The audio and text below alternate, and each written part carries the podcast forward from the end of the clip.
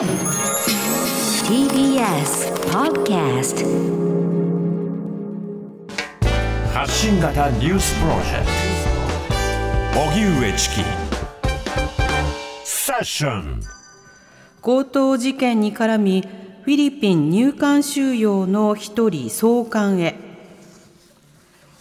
全国で相次ぐ強盗事件をめぐって関連が捜査されているフィリピンの入管施設に収容中の日本人4人について警視庁が氏名を発表しました。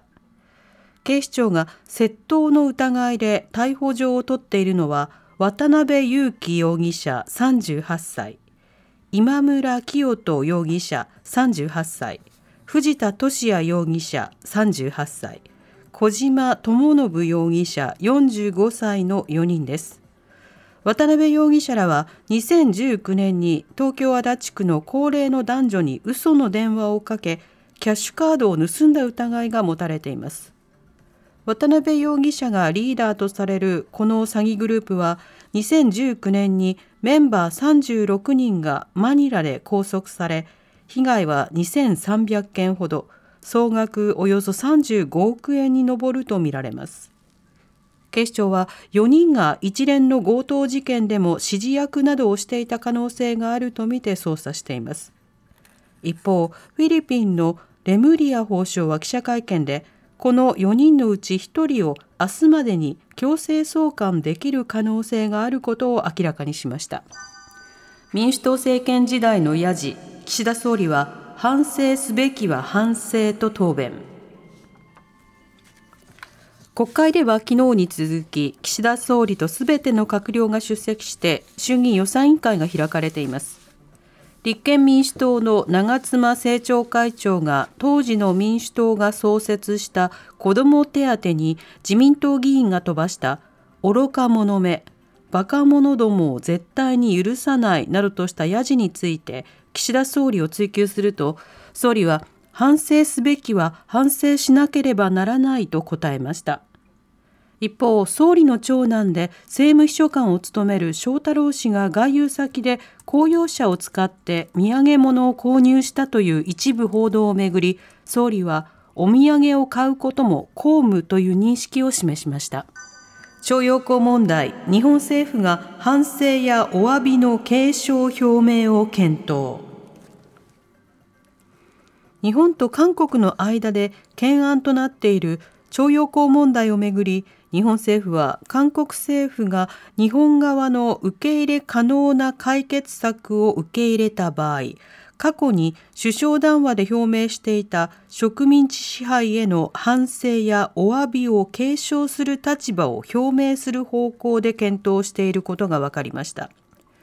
韓国政府は日本企業の賠償支払いを韓国の財団が肩代わりする案を検討する一方原告らは日本企業による謝罪や賠償を強く求めています。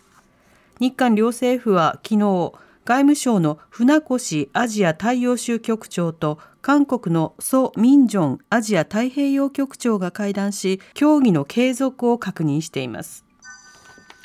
ゼレンスキー大統領ロシアは大きな報復を望んでいると警告。ウクライナのゼレンスキー大統領は30日、デンマークのフレデリクセン首相と南部オデーサで会談し、会談後の会見でロシアは大きな報復を望んでいると述べて、新たな攻撃に警戒感を示したとロイター通信が報じました。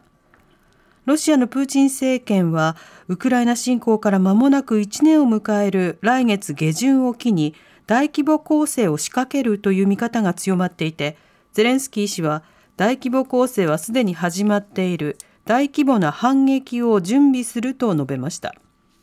一方アメリカのバイデン大統領は30日ウクライナ側が求めている F16 戦闘機の供与について否定。供与すれば緊張の激化を招く恐れがあるとして現時点ではふさわしくないと判断したとみられます。渋谷と立川の老舗百貨店が閉店。東京渋谷にある東急百貨店本店と立川高島屋ショッピングセンターが今日最終日を迎えました。共に地域の象徴として半世紀以上親しまれていましたがファストファッションの台頭やネット通販の普及などから消費者の購買行動が変わり再開発の対象となりました。東急本店は1967年にオープン。89年に隣に開業した複合文化施設文化村とともに渋谷文化を牽引。また東急本店にある大型書店丸善純駆堂も閉店となり惜しむ声が相次いでいます。跡地には2027年度に地上36階建ての複合施設が建設されます。一方立川高島屋は1970年にオープンし95年に現在の場所に移転。2018年に改装し専門店を多数導入していました。今日をもって主に食料品や医療を取り扱ってきた百貨店区画の営業を終了し全館を専門店化し若年層取り込みを目指すということです。おしまいに株価と為替の動きです。今日の東京株式市場日経平均株価は昨日に比べ106円ほど安い27,327円11銭で取引を終えました。一方、東京外国為替市場円相場午後4時現在1ドル130円26銭から27銭で取引されています。発信型ニュースプロジェクト TBS ラディオ905-954荻上チキセッション